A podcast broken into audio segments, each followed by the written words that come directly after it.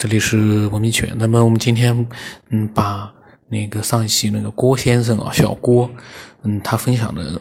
其他的一些内容，我们再听一听，应该也是非常精彩。我发现他，呃，有很多自己的想法，尤其是他的视角啊，他从一个医生的视角去讲的话，其实还蛮有意思的。呃，也也可能是从那时候开始吧，就是我的身体就一直不太好。经常的感冒，经常的感冒，反复的感冒，以至于后来呢，我得了一种病叫鼻炎。哎，这个病你应该都听说过。但是呢，鼻炎跟鼻炎又不一样。我到了高中的时候，我的这种鼻炎发展到很严重的程度，以至于到了特别的，就是头疼，而且脸部是肿胀的，因为有炎症嘛，里面都是脓，眼疼。还有记忆力，各方面都很都在下降，根本就没办法学习，而且心情是特别的烦躁的，甚至于说有些抑郁症的表现。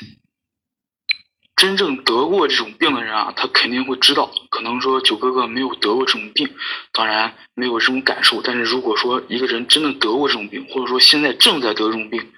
他是感同身受的。这种病特别的折磨人。一直到呢，一直到遇见了我这个师傅。其实我自称是，我自称叫他师傅，但其实他是不认我的，他是不认我的，他一直是不认我的，我只是自称而已。他就说，他说有一种灵体附在我的身上，而这种灵体不是这个世界应该有的东西。但是呢，这么多年，这个东西，这个灵体，他并没有想伤害你。他只不过想借助你来观察这个世界而已，然后问我要不要把它去掉。那我当时还用想吗？赶紧去掉，因为呢，之前我就是因为很严重嘛，我做过手术，做过这个鼻腔的手术，啊，当时呢，就是嗯，就是全麻，全麻之后做手术，当时医生是说呢，我的这个鼻腔里啊有一块息肉，这块息肉呢阻挡了这个鼻腔的正常的功能。然后把那个锈切掉了，然后在切的时候说这个鼻腔中的骨头啊矿化程度特别的高，手术进行的很困难，但是最后结果还算顺利，都切掉，都切干净了。手术完之后呢，一段时间确实，呃，虽然不疼了吧，但是又好像回到了那个初期的症状，就一开始轻的时候症状，就说根本问题并没有消失，还是鼻炎的一个症状。嗯，鼻子不透气，还还是很烦躁。嗯，进行完手术之后，吃了很久的药，嗯，没有什么效果，没有什么明显的效果。嗯，之后呢，就是我自称是我师傅的这个人，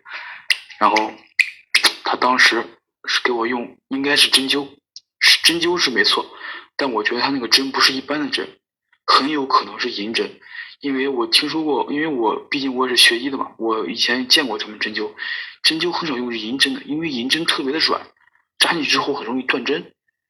但是我觉得他那个针不一般，扎上之后跟我后来我自己做针灸扎的针感觉就不一样。他当时呢用针灸，在我的这个脸部啊，就是好像是迎香穴、睛明穴这一块扎了很多针，头顶有针，还有就是脊柱后面这个地方有针。当他把最后一根针扎到这个，他最后一根针扎的是这个脊柱，就是后背这个地方。当他扎进最后一根针的时候啊，我觉得这个鼻子瞬间就透气了，因为一直就是鼻炎嘛，不透气，瞬间就透气了，瞬间就透气了，很神奇。然后他好像，因为当时我一直是闭着眼，他背着我，我没有看到他在干什么，但是我觉得他是在 拿一些符或者一些东西在。念咒，或者说拿着符在在干什么东西，然后他用了一些一些一些粉，我不知道是什么，但我觉得是香料，特别的香，特别的香。我到后来，我到后来我还去找过很多香料，但是一直不是他那个味道，特别稀的一种香料。然后，然后我就好像是念了一些咒语，一些咒语之类的东西，之后呢，他拿出了。又一根针，那根针很粗。他拿到我，他把那根针啊，我当时是闭着眼嘛。他最后一根针，就真真正正的最后一根针，他扎的是我这个额头这个地方。差不多好像是这个松果体这个位置吧。他那我因为我当时闭着眼，他那个针一过来的时候，我就感觉到了。我虽然闭着眼，但我感觉到有东西过来了，有东西过来了，我能感觉到这根针，他还没有碰到我，但是我就感觉到这个东西过来了，一下子扎在这个这个这个额头这个位置，扎上之后，当时就感觉这个鼻腔里，包括耳道、眼睛，就所有地方都在发热，都在发热。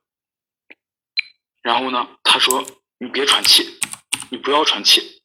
然后我就一直闭住气，我就感觉那股那股热气啊，就在整个这个这个这个鼻腔啊、耳道里头就在乱撞，然后从这个额头上，因为当时一扎进去就流了很多血，流了很多血，我觉得他可能是扎我动脉上了，然后那个血流的非常多，然后那股热气呢，就随着那个血啊，就就慢慢的就出来了，然后之后就真的就好多了。然后呢，他这样治过我之后，真的就整个就完全可以说治愈了。只有在感冒的时候，才会偶尔的有一些鼻塞的症状。但是现在我也极少感冒，我好像已经已经两三年没有感过冒了，很少感冒。其实说到这个咒语啊，我就讲一点我的我懂的。其实我懂的也特别的少，只是懂些皮毛而已。最简单的咒语就是人的名字。人的名字就是最简单的咒语，嗯，包括为什么说我们在一些人下咒的时候或下降头也好，都要反复的说这个人的名字，包括在一些通灵的时候、换换神的时候，都是叫神明的名字，名字就是最短的一个咒语。人的声音啊，其实它是有力量的，人的声音是有力量、是有能量在里面的。不同的人，他的说话的声音、说话语言传递的能量也不同。比如说一些，就是一些佛教的大师，他在给人念经的时候，他念的这个经文，我个人觉得哈，我纯属是我自己瞎想，他是通过这个声音的力量，将这个你身上一些磁场也好。把你把你的磁场稳定也好，将你身上一些不干净的东西去除也好，总之呢，它是有些力量在里面的。就是佛家啊，它有一个法器，叫好像是叫佛音碗，特别的好听。嗯，我曾经还用过一个，呃，效果也特别的好。那用起来真的那个声音啊，让人听的特别的舒服，特别的安定。哎，这个最近呢，就是所有的人，所有的医生嘛，所有的就关注一个。就是这个换头实验，换头的实验，好像今年年底好像就要开始了。这个实验就是特别的一个，如果它成功了，这个意义非常重大哈。不管是从这个生物学的角度上来说，还是从我们研究人类灵魂啊这个方面来说，意义都很重大的，有极大的一个参考价值。不管它是成功了还是失败了，哎，我觉得这一方面的知识，我还是特别的想知道。但我个人还是希望这个实验是失败的。确切的说，很多人都是希望这个实验，这种实验最终是失败的，因为这种实验很可怕。你想想，如果这种技术，这个实验成功了，这种技术成熟了，那么有多少的富人身体不行了，他会用这种技术给自己更换一个身体？就好像现在的试管婴儿一样，没钱人怀不上，那就怀不上了；有钱人呢，方法有的是，只要你有钱，孩子想要多少有多少。